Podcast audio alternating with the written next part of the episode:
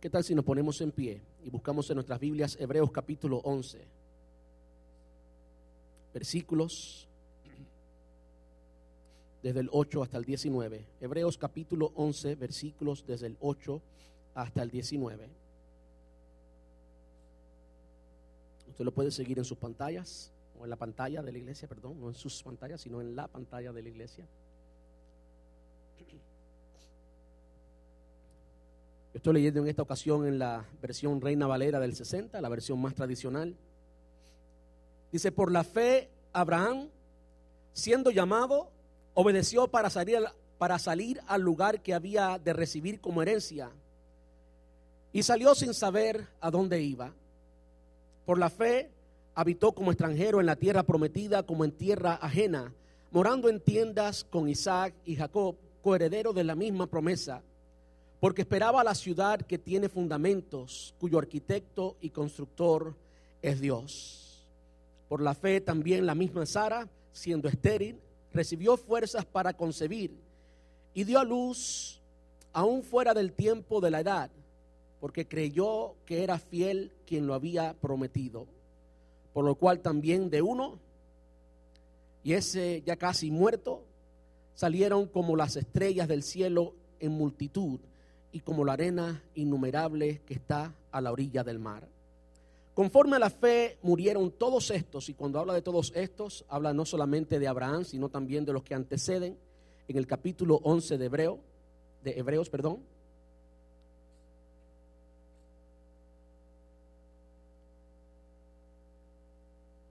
Conforme a la fe murieron todos estos sin saber o sin haber recibido lo prometido, sino mirándolo de lejos y creyéndolo y saludándolo y confesando que eran extranjeros y peregrinos sobre la tierra. Porque los que esto dicen claramente dan a entender que buscan una patria, pues si hubiesen estado pensando en aquella de donde salieron, ciertamente tenían tiempo de volver, pero anhelaban una mejor, esto es celestial, por lo cual Dios no se avergüenza de llamarse Dios de ellos, porque les ha preparado una ciudad. Por la fe, Abraham, cuando fueron, cuando fue probado, ofreció a Isaac, el que había recibido la promesa o las promesas, ofrecía su unigénito. Habiéndosele dicho, en Isaac te será llamada descendencia, pensando que Dios es poderoso para levantar aún de entre los muertos, de donde, en sentido figurado, también volvió, le volvió a recibir. Ayúdeme a orar.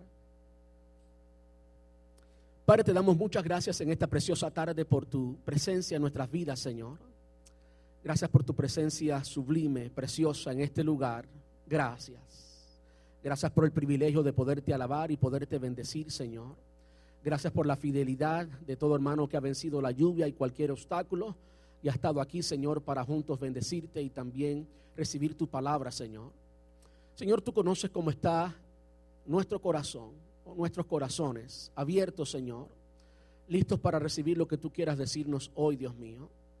Y sabes, Padre, que no pude evitar hablar de esto en este día, Señor. Quiero rogarte que me ayudes a poner tu palabra con denuedo, con fidelidad, no solamente al texto bíblico, sino también a lo que hay en tu corazón en este momento, Dios. Te ruego esto en el nombre de Jesús y te doy gracias porque tu plan y tu propósito, Señor, es bueno y tu plan y tu propósito es algo que nada ni nadie lo puede detener. Tú, Señor, lo harás porque tú eres Dios. Te rogamos esto en el nombre de Jesús y te damos muchas gracias. Muchas gracias, papá. Amén. Y amén. Puede sentarse y muchas gracias.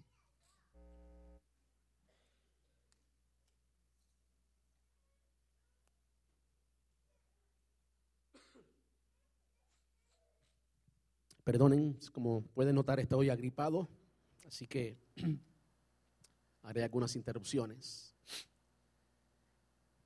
El mensaje de hoy es caminando por fe y por supuesto tiene mucho que ver con lo que estamos eh, pasando como iglesia, como cuerpo de Cristo, como una familia. Estamos pasando por un proceso de transición en que la fe es requerida, en que necesitamos llenarnos de fe, necesitamos tener fe. Pero no solamente eh, en nuestra iglesia, como como iglesia hispana de Brando, como cuerpo, como familia, no solamente corporativamente, sino que también hay muchos de nosotros que estamos pasando de una forma u otra por un periodo transicional. Hay muchos de nosotros que están pasando en este momento, por ejemplo, por una graduación. Ayer estaba en la graduación de mi sobrino y me imagino que como él hay muchos en nuestra iglesia que están preguntándose, bueno, ¿cuál es el próximo paso? ¿Cuál es el próximo capítulo de mi vida? ¿Y ahora qué voy a hacer? ¿Y ahora a dónde voy? ¿Y cuál es el futuro? No solamente las graduaciones, sino también hay enfermedad, hay muerte, hay ah, empleos nuevos que conseguir, hay pues lugares a donde muchas personas se están mudando, hay muchas cosas que en que el futuro queda de alguna manera u otra incierto y es precisamente en esos momentos donde tenemos que caminar. Escúcheme bien, caminar. Caminar requiere una acción. Caminar no es quedarse con los pies eh, cruzados o sin hacer nada. No, eso no es caminar. Caminar es moverse. A pesar de no ver, a pesar de no sentir, a pesar de no tener, es moverse. Eso es caminar. Y por eso yo le he titulado al sermón de hoy, Caminando por Fe. Y de hecho, esto, esto de caminar por fe no es algo que, no es, algo que, es solamente para, para una etapa de la vida cristiana, aunque sí hay etapas en que, en que tenemos que caminar por fe y no nos queda de otra que simplemente caminar y caminar por fe. Pero caminar por fe en realidad describe la vida cristiana completa.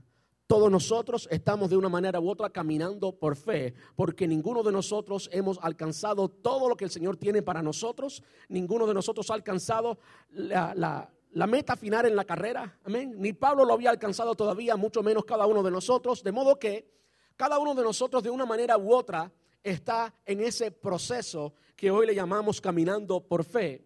Y cuando miramos a cada uno de los hombres de Dios en la Biblia, podemos entender que ellos también estuvieron básicamente todo el tiempo de su peregrinaje aquí en la tierra caminando por fe. Cada uno de ellos fueron peregrinos y como peregrinos estuvieron siempre caminando por fe.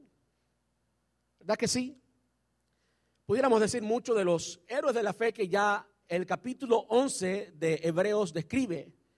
Habla de Abel, habla de Moisés, habla de sí de Moisés, habla de otros. Y no vamos a, mencionar, a mencionarlos a todos ellos en esta tarde. Quiero enfocarme sola y únicamente en Abraham. Ahora, cuando se requiere caminar con fe, Hebreos capítulo 11, versículo 1 nos dice que es pues la fe, la certeza de lo que se espera, la convicción de lo que no se ve. Es decir, que usted está esperando algo y si lo está esperando es porque no lo tiene físicamente, no es tangible todavía, en sus manos todavía no lo tiene. Lo está esperando. Si lo está esperando no lo tiene, pero dice eh, ese versículo que es la certeza de lo que se espera. Usted, su experiencia es como si lo tuviera. Es por eso que yo tengo que hablar como si fuera un millonario. ¿Se dan cuenta? Eso es fe. Amén. Y esa posición de fe muchas veces es una posición muy incómoda porque usted pues está esperando algo, se le ha prometido algo, está de camino a algo, pero las circunstancias en ese momento, el ambiente en ese momento, todo lo que le rodea quizás le diga lo opuesto. Si no le dijera lo opuesto, usted no necesitara la fe. Estar en una posición de fe es estar en una posición difícil. Es la certeza de lo que se espera, la convicción de lo que no se ve. Y una vez tras otra, las circunstancias le dicen no, no, no. Eso significa que usted no lo está viendo. Pero usted tiene una convicción. Y una convicción no loca, no es una convicción carnal. Usted tiene una convicción sólida y una convicción en qué? En Dios. ¿Y por qué tiene esa convicción en Dios? Porque tiene esa fe en Dios, porque tiene esa certeza, porque usted conoce a Dios, usted no conoce a un Dios loco como que predican por ahí, no, no, usted conoce al Dios de la palabra, al Dios de la Biblia, usted sabe lo que ha hecho, lo que sigue haciendo y lo que hará, y porque Dios es inmutable, Dios no cambia, Dios sigue siendo el mismo, lo que ha hecho hasta ahora seguirá haciendo y lo hará por nosotros. Eso es fe. No se trata de tener un deseo, un deseo muy fuerte por un capricho personal. No, no, no. Se trata de conocer al Dios de la Biblia y entender que lo que ha hecho continuará siendo porque Él continúa siendo Dios. Y lo primero que quiero hablarles en esta tarde es de la persona de Abraham. Quiero ser muy breve hablando de Abraham. Y es lo que menciona el versículo 8. Dice, por la fe Abraham, siendo llamado, obedeció. Y pues continúa. Usted sabe que cuando usted está en el momento en que tiene que vivir por fe, lo primero que usted cuestiona es, a usted mismo. ¿Saben? No entendemos el plan de Dios en todo momento, no lo entendemos. ¿Verdad que no?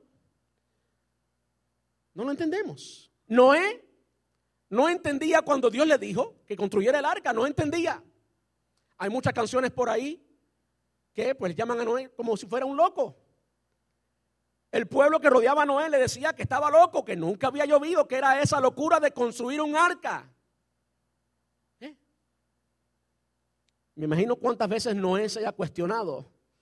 Cuántas veces los hombres de Dios, todos, de una forma u otra, se cuestionaron como Moisés, más grande líder del pueblo de Israel en el Antiguo Testamento, y el Señor lo llama y él lo primero que se cuestiona es, pero yo, un tartamudo, yo. Y es lo primero que hablamos o lo, primero que hacemos cuando nos encontramos con la realidad de la necesidad de la fe. En otras palabras, cuando nos encontramos con una realidad que nos dice que no, de una manera u otra, lo primero que nos cuestionamos es a nosotros mismos. ¿Y qué hice mal? ¿Me está entendiendo? Usted está en un momento en que todo le dice que no y que usted básicamente se siente imposibilitado físicamente en alcanzar lo que Dios tiene para ti. Y en ese proceso usted comienza a preguntarse a sí mismo, ¿qué hice mal? ¿Qué es lo que no está funcionando? ¿Por qué es que no veo el producto? ¿Por qué es que no veo el resultado? ¿Por qué es que no, te, ¿por qué es que no tengo los millones? ¿Por qué es que no tengo esto? ¿Por qué es que no tengo aquello? ¿Por qué? ¿Qué hice mal? Yo quiero animarles en pensar en la persona que era Abraham. Conocemos la historia de Abraham y lo miramos como el padre de la fe. Él se ganó ese título, por supuesto. Pero tenemos que entender algo precioso que cada uno de nosotros ya ha sido beneficiario de esto y es de la gracia de Dios. ¿Quién fue Abraham? Cuando Dios en su soberanía equivocó a todo el pueblo que estaba construyendo la torre de Babel, porque querían en su orgullo hacerle ver a todo el mundo pues que ellos eran hombres y que como hombres podían alcanzar muchas cosas y Dios en su soberanía confundió la lengua de ellos y comenzaron todos a bla Babel, por eso le pusieron Babel. Y no se entendían. Dios confundió el lenguaje de todos ellos. Pueblo idólatra, gente idólatra, gente que no querían servir a Dios. Dios los confundió a todos y fueron todos dispersos. Y muchos de ellos llegaron a la tierra de Ur de los Cardeos, de donde era Abraham. Abraham venía de una familia que creía en muchos dioses, en una familia politeísta, no una familia que creía en un solo Dios una familia idólatra. De allí Dios llamó a Abraham. Abraham no era un hombre perfecto, ni era un hombre santificado, ni era una estrella de cine, ni una... No, no, no. Abraham era un hombre común.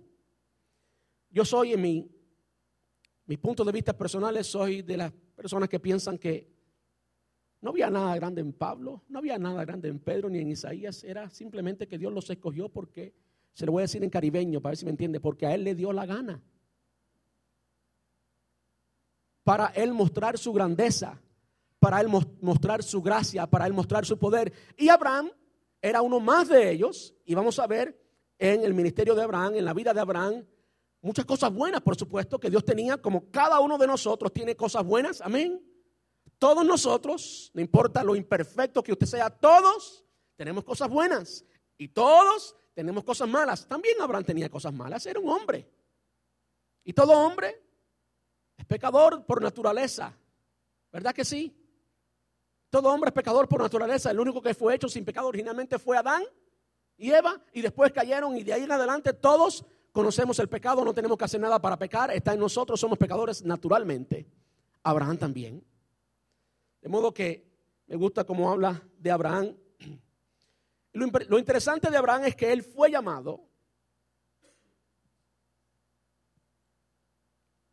que él fue llamado y que obedeció. Y vamos a hablar de esto de que obedeció. Pero el hecho de que fue llamado quiere decir simplemente que Dios se acercó a él. Y eso es un acto de gracia. No se acercó a él porque tenía una buena cualidad, sino que por el puro afecto de su voluntad, me gusta como lo dice el apóstol Pablo, por el puro afecto de su voluntad.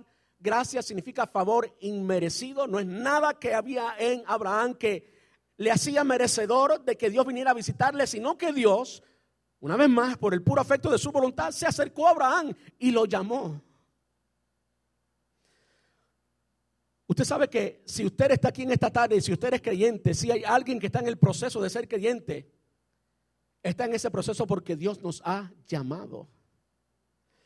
Y es un acto de gracia gigante, es un acto de gracia precioso cuando el Dios creador del cielo y de la tierra, que no te necesita, que te creó, y tú eres uno de millones, te llama y comienza a tener una conversación contigo y comienza a decirte que tiene planes contigo y que tiene algo para ti y que tiene un futuro para ti. Eso es grande. Y es por eso que tenemos que tener los, los, oídos abiertos, los ojos abiertos cuando Dios nos llama. No dejemos que las circunstancias, no, no, no dejemos que el espejo que está enfrente de nosotros nos digan que no podemos. Porque si Dios nos ha llamado, a pesar de nuestros problemas, a pesar de nuestras imperfecciones, Él nos transformará, Él nos equipará para alcanzar todo lo que Él tiene para nosotros, todo. Y digo esto a nivel corporativo como iglesia, pero también a nivel personal. Dios te va a equipar para alcanzar todo lo que tiene para ti. Entonces no se trata de tu imperfección, sino del trabajo completo y perfecto de aquel que es perfecto y está haciendo una obra perfecta contigo. Amén. Entonces, a nivel personal, Mira, no se preocupe, si el Señor le llamó, Él le va a transformar. Solamente disponte, solamente da tu voluntad, solamente ponte en sus manos, solamente busca su palabra, búscalo en oración y cuando Él te diga que hay que cambiar algo, cámbialo. Y cuando Él te diga que hay que hacer algo, hazlo.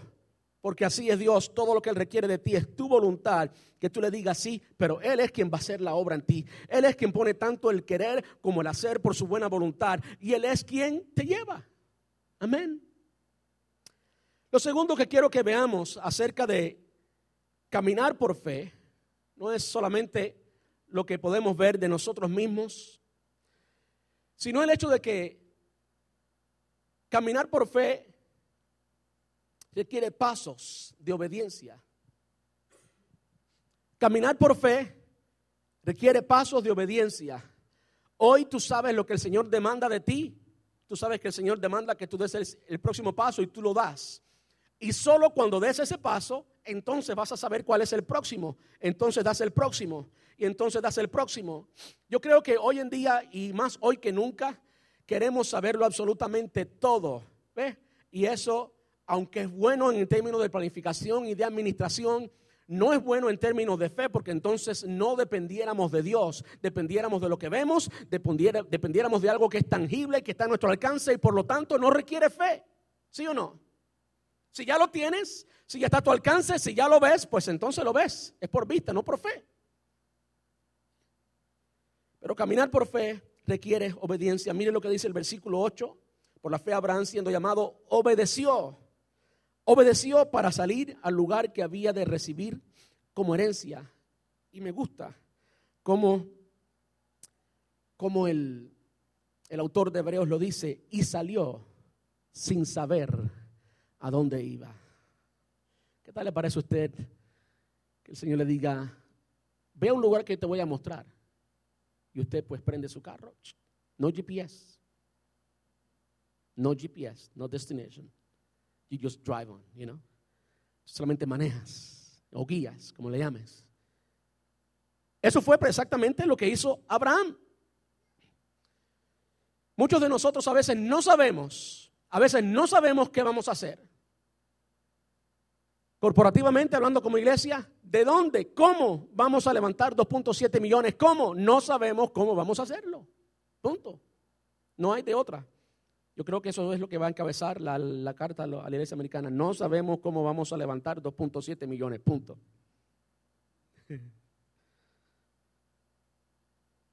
Pero algo sí sabemos, algo sí sabemos, y es lo que hemos estado haciendo, con imperfecciones.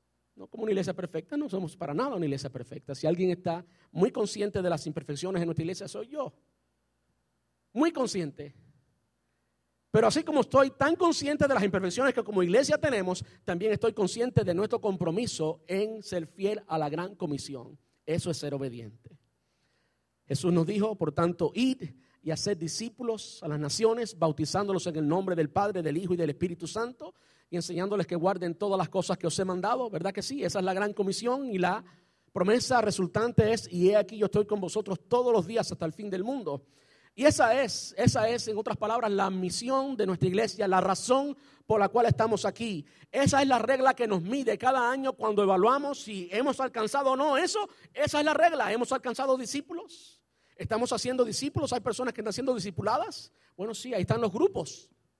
Eso es hacer discípulos, no es un programa de 1, 2, 3, ya pasaste la clase número 3, ya eres un discípulo certificado, ¡pum! Aquí tienes la firma de discípulo. No, es una relación que Jesús tuvo con los discípulos y esa misma relación le mandó a hacer con los otros. Y esa es la razón por la cual tenemos, tenemos grupos en nuestra iglesia, para hacer discípulos. ¿Hacemos discípulos? ¿Estamos comprometidos? Sí.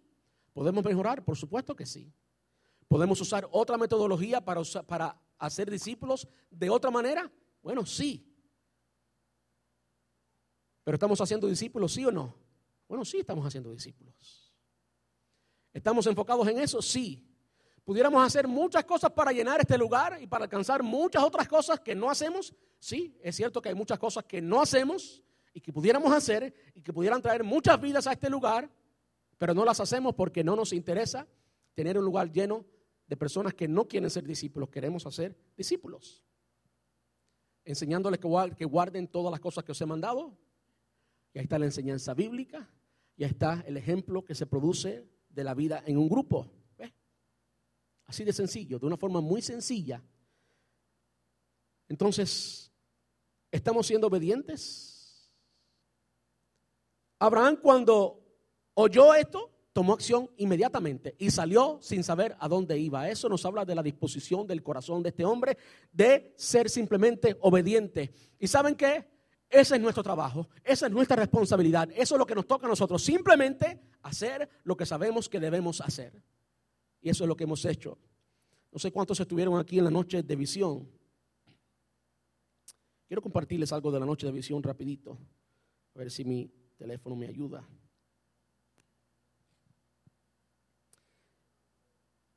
Jesús dijo ir y hacer discípulos a las naciones, ¿verdad que sí? Bautizándolos, ya, ya les dije el, el pasaje, Mateo capítulo 28. En la noche de visión que tuvimos aquí, sé que muchos de ustedes no pudieron estar, aunque hubo buena asistencia en esa noche. Encontramos que a solamente 11 millas, 11 millas no es nada, 11 millas alrededor de este lugar, que de hecho está muy distanciado del centro de la ciudad y mucho más distanciado de lo que es Tampa, pero a 11 millas de este lugar hay por lo menos, hay por lo menos 65 mil 570 latinos que alcanzar. 65 mil 570 latinos que alcanzar. Perdón, estoy leyendo mal. 75 mil 570 latinos que alcanzar. 75 mil. Y pensamos ese día y dijimos que sí, en, en esas 11 millas de radio hay, hay 100 iglesias latinas, que posiblemente no las haya, 100 iglesias latinas, y cada una de esas iglesias tiene 100 miembros, que tampoco es así, pues entonces hubieran 65.570 latinos que alcanzar. Y quisimos ser un poquito más generosos todavía. Si cada una de esas 100 iglesias que estamos pensando tienen 200 miembros que ya han sido alcanzados, entonces nos quedarían por alcanzar 55.570 personas. ¿Saben cuáles son los números nuestros? 278 hemos alcanzado 0.5%. Ahora dígame si nosotros podemos quedarnos tranquilos con eso, con alcanzar de cada 200 personas latinas que vemos y que no son cristianos y que no van a otra iglesia, a 11 millas de radio de donde estamos. si podemos estar contentos con eso, que cada 200 latinos que vemos allí en Latino Supermarket, pararnos allí ver a 200 personas entrar y de esas 200 solamente uno hemos alcanzado en nuestra iglesia. Eso es parte de la razón, esa es parte de la fe que yo personalmente tengo en que Dios nos dé un lugar como este o un lugar mejor que este. Porque lo necesitamos, porque tenemos que alcanzar y ese día nos propusimos alcanzar el 3% y el 3% son 1.665 personas. 1.665 personas. Entonces, escúcheme bien, no se trata de tener una mega iglesia, se trata de personas, se trata de almas y de hecho, ese número es solamente el 3%. Ese número es un número miserable, es un número pequeño. ¿Cómo podemos dejar ir a 97 personas al infierno para alcanzar solamente a 3? Ese todavía es un número muy pequeño. Y eso me dejó saber a mí ese día que contemplé todos estos números extraídos de eh, los censos que hace el gobierno, que ahí no están todavía todos los latinos, el número más grande en realidad. Lo poquito que tenemos y la, la, la la visión tan pequeña que tenemos. Y es por eso que no podemos quedarnos tranquilos, no podemos cruzar los brazos en la comodidad de Estados Unidos y pensar que ya hemos cumplido con todo, teniendo todo bien económico, teniendo lo que América ofrece, el sueño americano, y olvidarnos del sueño divino, que es mucho más grande que el sueño americano. Amén. Tenemos que ser obedientes y eso es parte de lo que nos ha traído hasta aquí es parte de la razón por la cual estamos pidiendo por algo como lo que estamos pidiendo. Ahora yo te pregunto a nivel personal, a nivel personal, ¿qué estás haciendo? ¿Qué estás haciendo? ¿Qué estás haciendo? Cuando tú miras a tu calendario, tu calendario, ¿cuántas horas? ¿Qué tiempo haces? No hablas de hacer, haces algo para el Señor. Solamente ese tiempo estás obedeciendo. El otro tiempo, pues quizás no. Y nuestra vida entera debe ser un servicio al Señor, ya sea que estemos trabajando, estemos en donde estemos, debe ser un servicio al Señor completo. Pero algo debemos estar haciendo que podamos identificar claramente Aquí estoy siendo obediente. Aquí estoy siendo obediente. Si cuando usted se pregunta, ¿qué estoy haciendo para el Señor? La respuesta es nada o muy poco, pues entonces simplemente no está siendo obediente. Y si no está siendo obediente, pues entonces no hay razón por la cual Dios te dé una nueva dirección. No hay razón por la cual Dios te dé una nueva palabra. Si no has obedecido a la palabra que ya Él te dio, si no has sido obediente a lo que ya tú sabes que debes hacer, pues entonces ¿para qué el Señor te va a hablar de nuevo? Muy sencillo, ¿verdad? Tenemos que tener la disposición de Abraham que él oyó y en cuanto oyó comenzó a caminar. Ese es el corazón de Abraham. Lo tercero es que debemos entender el proceso. Debemos entender el proceso de lo que es caminar por fe.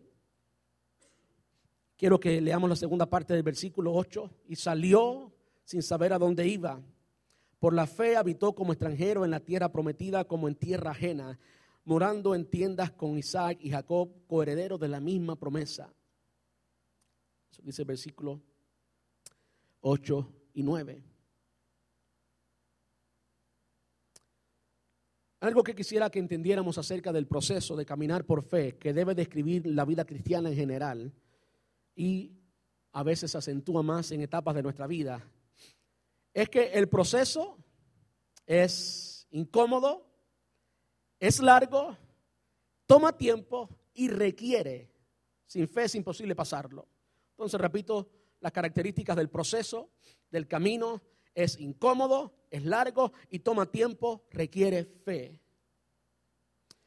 Es incómodo porque el proceso se inicia cuando, cuando Abraham comienza a caminar y salió sin saber a dónde iba ¿Por qué salió? Salió porque el Señor le había dicho algo que le sacó de su comodidad. ¿Ok? El Señor le dijo, sal de tu tierra y de tu parentela y ve a la tierra que yo te mostraré. Entonces, tan, tan incómodo como luce salir sin, salir sin dirección, salir sin saber a dónde vamos, ya eso es incómodo por sí. Imagínense dejar su comodidad de su familia, de su tierra, de sus bienes. Yo creo que todos podemos relacionarnos mucho con eso porque todos somos inmigrantes, la mayoría, con la excepción de nuestro querido hermano Harry. ¿Verdad que sí? Todos conocemos lo que es dejar la tierra. Hay muchos de ustedes que han dejado familia, hay muchos de ustedes que están aquí ahora solos esperando que su esposa y sus hijos vengan. Duro, ¿verdad? Hay muchos de ustedes que están solamente un cónyuge aquí, el otro o la otra están estado en, en su país. Todos entendemos exactamente eso en términos físicos. Ahora, en términos espirituales sucede exactamente igual. No hay nadie que haya hecho algo extraordinario por el Señor en la comodidad.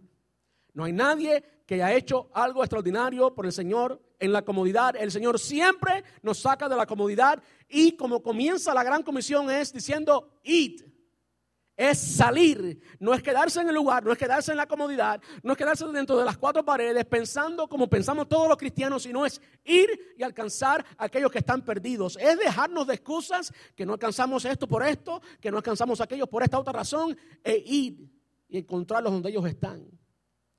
Eso significa mucho. Eso es muy importante y eso requiere que abandones tu comodidad.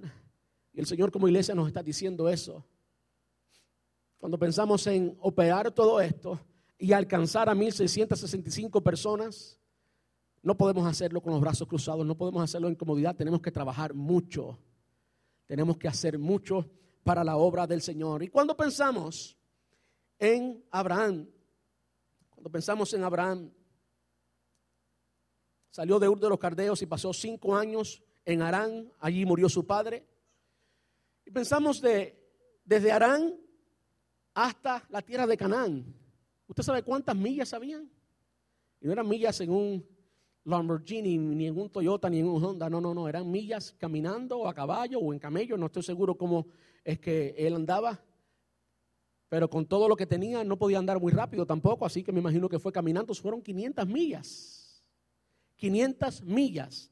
Las personas que han estudiado más que yo dicen que se demoró básicamente un año un año en alcanzar la tierra prometida. Dios le prometió que iba a llevarle a un, lugar y él salió, imagínese andar un año, un año, que se dice fácil, pero no es fácil, andando sin saber a dónde voy. un año, 500 millas. Y en todo ese tiempo hubo peregrinaje, hubo momentos de que ellos se sintieron como inmigrantes completamente, como no, no era la tierra de ellos. Vivían como nómadas, en carpas, como bien lo, lo dice el texto. Hubo un momento en ese periodo que hubo tanta hambre en la tierra en que ellos estaban que tuvieron que ir a Egipto. Y usted sabe, Abraham tenía una esposa muy linda llamada Sara. Y aquí se nos deja ver una de las faltas de Abraham. Cuando Abraham llega a Egipto y conoce la costumbre de los egipcios, y nota que su esposa era muy bella. Le dice, ¿sabes qué? Tú me vas a presentar como tu hermano, no como tu esposo, sino me van a matar. Lo cual quiere decir que en ese proceso, en ese periodo había, tiempo, había miedo. En la vida de Abraham había miedo, había peligro por su vida, había peligro de muerte, había peligro de separación de la familia, de perder la familia. Y llegó Abimelech y vio aquella mujer hermosa y dice, bueno, con esta me quedo yo. Y tomó a la esposa de Abraham, a Sara. Pero Dios en su soberanía pues lo lastimó, lo hirió, hasta que ese hombre entendió que había tocado algo que no le pertenecía y por lo tanto él llamó a Abraham y le dijo, qué mal, tú has provocado a mí, ¿por qué no me dijiste que era tu esposa? Dios le habló hasta este inicuo este hombre idólatra. De modo que piense en lo difícil que eso pudo haber sido para Abraham. Lo bueno es que, y mire cómo es Dios, que en su proceso Abraham, en ese lugar de allí, de Egipto, primero no pasó hambre y segundo salió bendecido. Salió bendecido, salió con, con siervos, salió con riquezas de allí, porque Abimelech pues le bendijo con un montón de cosas. Así es Dios. Así es Dios. Dios le bendijo con un montón de cosas. Así que él no solamente tuvo que caminar por un año sin saber a dónde iba, sino que en ese periodo de tiempo hubo peregrinaje, anduvo como nómada, viviendo en casas de campaña sin saber a dónde iba, pasando hambre, por eso tuvieron que ir a Egipto, casi pierde a su esposa, tuvo temor de muerte, tuvo la, la, posibilidad de perder, de hecho, a su esposa completamente. Y por último, su esposa era estéril, no era fértil. Y él ya era un hombre de 100 años, básicamente impotente para la edad que tuvo al hijo de la promesa. Esas son las cosas en el camino que hacen que nuestra fe se fortalezca. Porque cuando todo es sí, ah, pues ahí es viento en popa, ahí vamos para adelante sin problema ninguno. Pero cuando es no, y todo el panorama es imposible, entonces cuando tú ejercitas tu fe, y una vez tras otra te encuentras con un impedimento, te encuentras con una pared que es difícil de mover y tú estás ejerciendo en fe espiritualmente, estás ejerciendo fuerza contra esa pared que te quiere detener, pero estás allí y te quedas allí y en fe estás diciendo, Dios va a cumplir su plan, Dios es más grande que esta pared, Dios es el Dios que todo lo puede, esta pared no me puede detener y tú continúas caminando en fe y continúas caminando en fe, de repente tus músculos espirituales se fortalecen y de repente pareces a uno de esos fisiculturistas que hay por ahí espiritualmente, en el espíritu, no en la carne, no, no. Usted está ejercitado, tiene una fe. A veces no entendemos las tantas cosas, los tantos obstáculos de nuestra vida y en medio de esos obstáculos nos preguntamos, ¿dónde está Dios? Dios está ejercitando tu fe. Dios te está proveyendo con un gimnasio espiritual para que tú ejerzas fe, para que el mundo vea lo, fuerte que eres en el Señor, para que el mundo vea la fortaleza que Dios te ha dado y cómo tú puedes luchar y que la gente vea el Dios grande a quien tú le sirves. Amén. ¿Qué, ¿Qué habrá podido decir José cuando sus hermanos lo vendieron? Él seguro no entendía que sus hermanos estaban siendo de una manera u otra siervos en las manos del Señor, útiles en la mano del Señor para que José llegara a la tierra de Egipto. Y cuando pasaron aquella caravana de egipcios, él no pudo entender ni la cisterna, ni pudo entender todo el proceso. Pero ¿qué hizo él? Se mantuvo fiel, se mantuvo firme. Él conocía a Dios. Quiero que leamos el versículo 10. Y aquí nos habla un poquito acerca de el por qué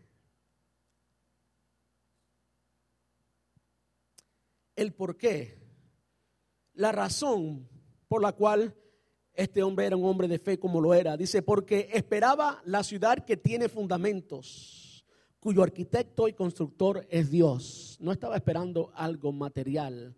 Había una visión, había una esperanza mayor que lo material, cuyo arquitecto es Dios. Leamos ahora el versículo 13. Para confirmar lo que acabo de decir, el versículo 13 dice, conforme a la fe murieron todos estos, y ya les dije que está hablando de los pasados, eh, en los versículos anteriores al versículo 8, por la fe murieron todos estos sin haber recibido lo prometido, sino mirándolo desde lejos y creyéndolo y saludándolo y confesando que eran extranjeros peregrinos sobre la tierra. Porque lo que estos dicen claramente dan a entender que buscan una patria, pues si hubiesen estados eh, pensando en aquella de donde salieron, ciertamente tenían tiempo de regresar, de volver. Pero anhelaban una mejor, esto es, y ahora lo dice literalmente, una celestial, por lo cual Dios no se avergüenza de llamarse Dios de ellos porque les ha preparado una ciudad. ¿Cómo tiene esto que ver con nosotros hoy? En realidad nuestra fe ¿Qué es lo que está mirando? Es simplemente cumplir con el propósito divino. Es simplemente cumplir con la agenda divina. Es simplemente hacer lo que Dios ha predispuesto que hagamos ahora. Algo espiritual, no tiene que ver con algo, con algo eh, físico, material. Y cuando usted mira, por ejemplo, el edificio o la propiedad, en todo lo que estamos hablando, es simplemente un instrumento. Lo importante no es el edificio ni la propiedad, es simplemente un instrumento y un instrumento necesario. Por eso estamos aquí hoy, con aire acondicionado y bien rico, y con buenas luces, y con buen sonido, y con todo. Y qué bueno.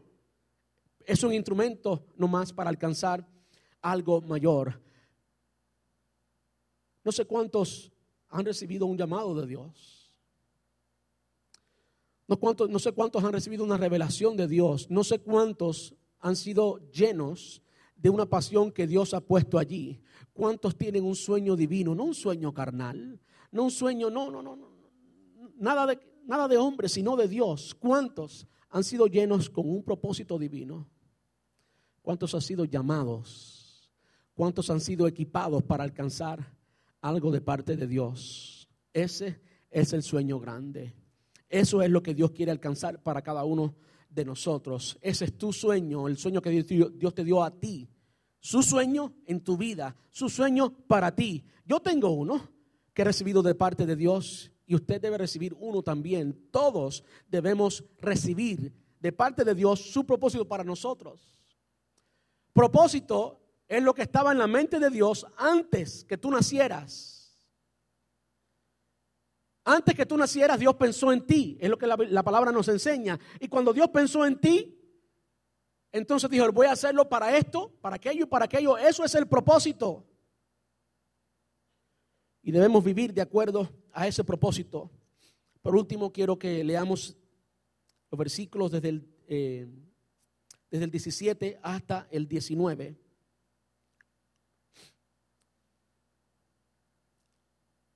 Dice, por la fe, Abraham, cuando fue probado, ofreció a Isaac. El que había recibido las promesas ofrecía su unigénito, habiéndosele dicho, en Isaac te será llamada descendencia, pensando que Dios es poderoso para levantar aún de entre los muertos, de donde, en sentido figurado, también le volvió a levantar.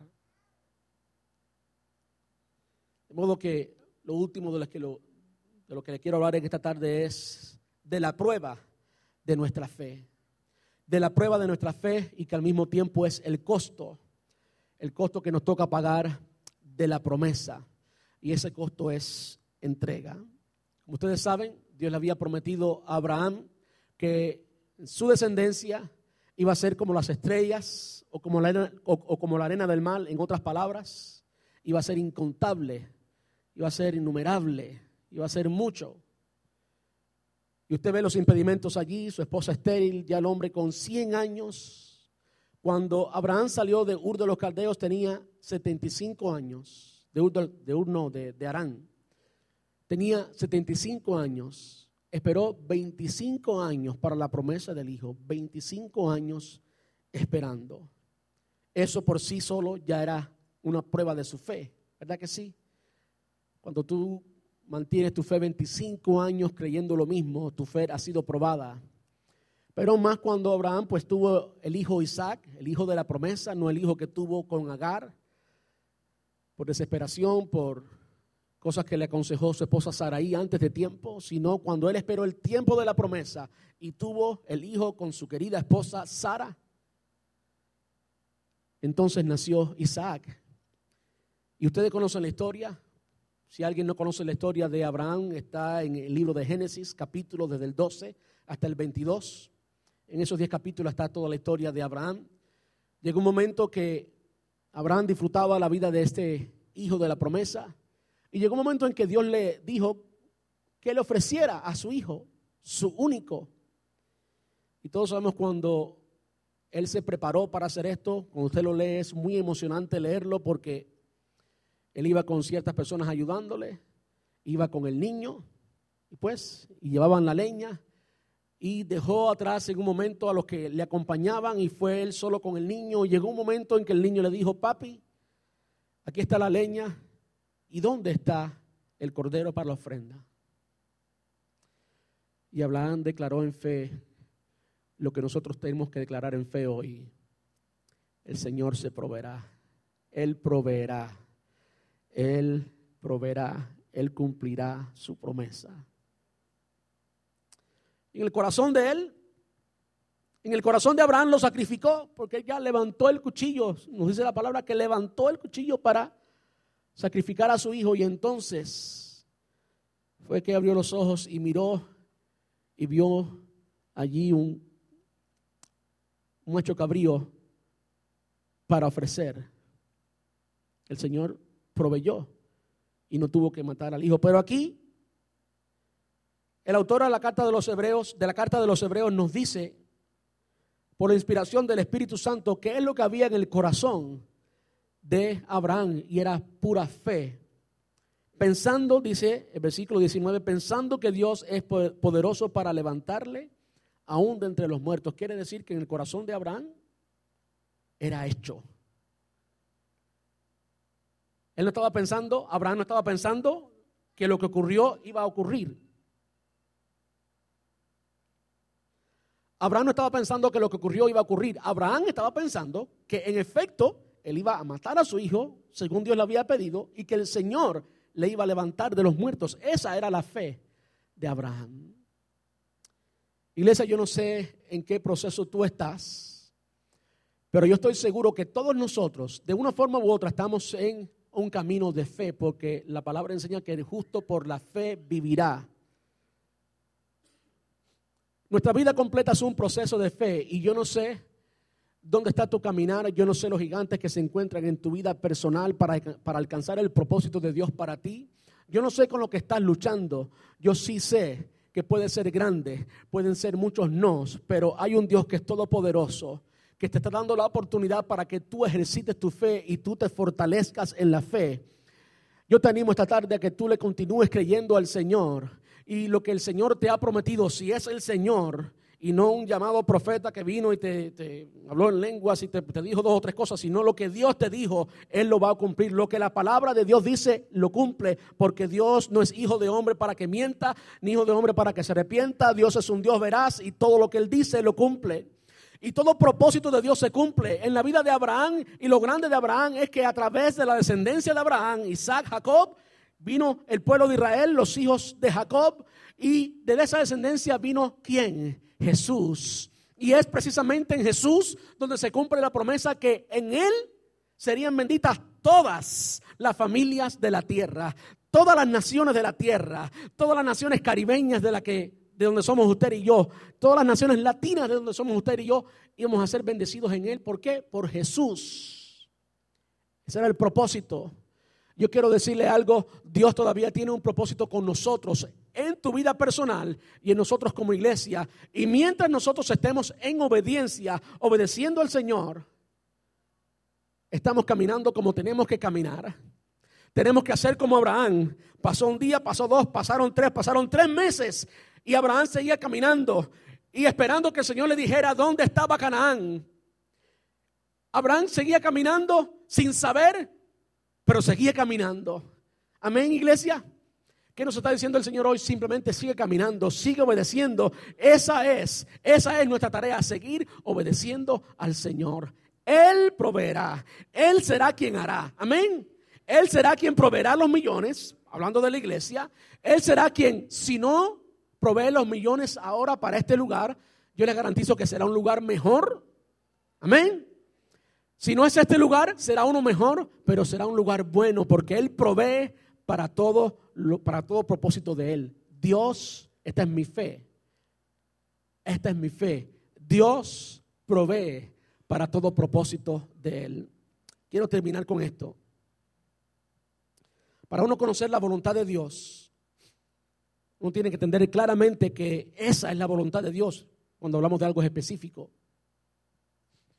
Hay tres cosas que uno tiene que saber para trazar una línea recta y decir, esto es lo que Dios quiere.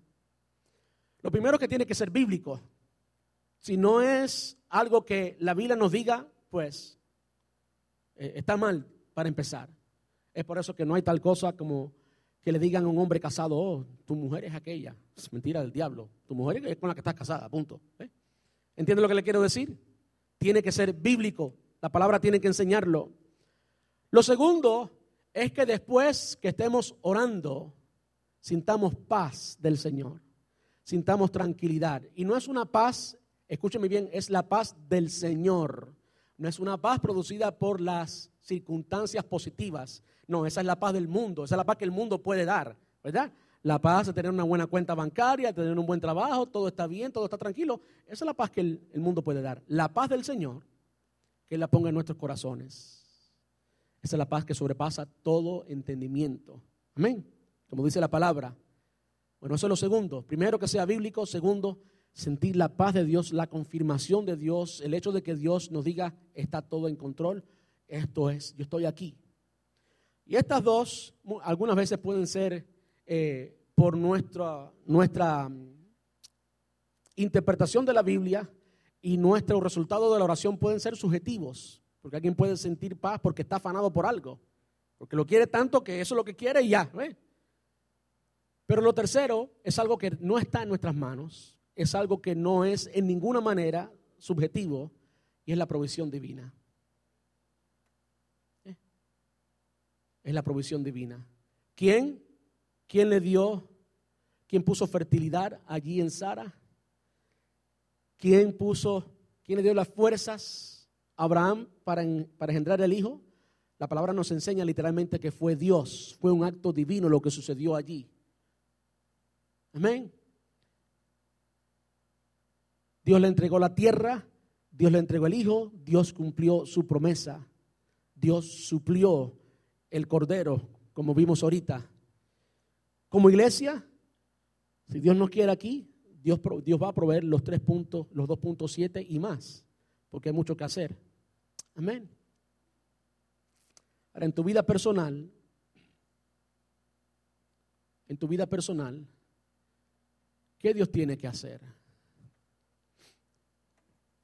¿Cuál es el paso de fe que te separa de lo que Dios quiere hacer en tu vida? Muchas veces tiene que ver con entrega. Muchas veces tiene que ver con que tú no has querido entregar algo en ti. Y le voy a ser honesto, ya recogimos la ofrenda, esto no es para manipular a nadie, pero muchas veces tiene que ser con la, tiene que ver con las finanzas. Le voy a explicar por qué. Le voy a explicar por qué.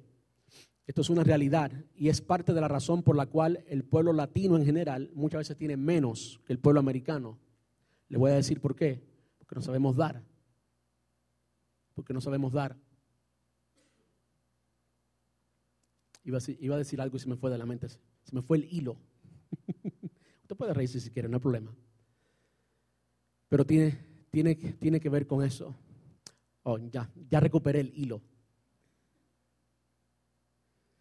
Perdón que yo soy, yo soy tan natural a veces. Cuando estemos en, en, la televisión y demás, pues ya tendría que ser con más excelencia, pero hasta ahora pues soy así de natural.